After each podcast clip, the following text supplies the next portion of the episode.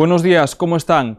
Abrimos las páginas del periódico de hoy con el reguero de incidencias que dejó el tiempo adverso en la provincia. Sin ir más lejos, ayer el puente de la O536 en Xunquera de Espadanedo, un puente que ya estaba en mal estado, acabó derrumbándose apenas unos días después de que la Junta lo cortara para cometer unos trabajos de estabilización de uno de los estribos. Pues bien, ayer se derrumbó, es una de las incidencias, también nos vamos a la frontera portuguesa, donde quedó atrapada más de una treintena de vehículos por la nieve, aunque bueno, a partir de hoy el tiempo dará un respiro, durante las jornadas de hoy y mañana no nos esperan grandes precipitaciones, sí que de cara al fin de semana regresará el mal tiempo.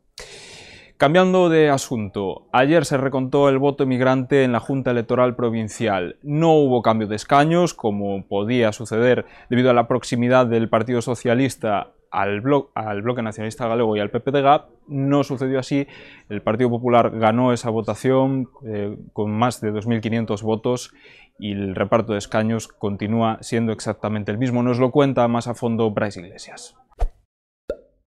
Sin cambios finalmente en el reparto de escaños en las elecciones gallegas. Todas las miradas estaban puestas ayer en el escrutinio del voto exterior en la provincia de Urense pero finalmente el Partido Socialista no consiguió arrebatar ese último escaño ni al Partido Popular ni al Bloque Nacionalista Galego. Hoy desgranamos todos los resultados en los que el Partido Popular cosechó más del 56% de las papeletas emitidas desde el exterior y el PSOE consiguió la segunda plaza por delante del bloque.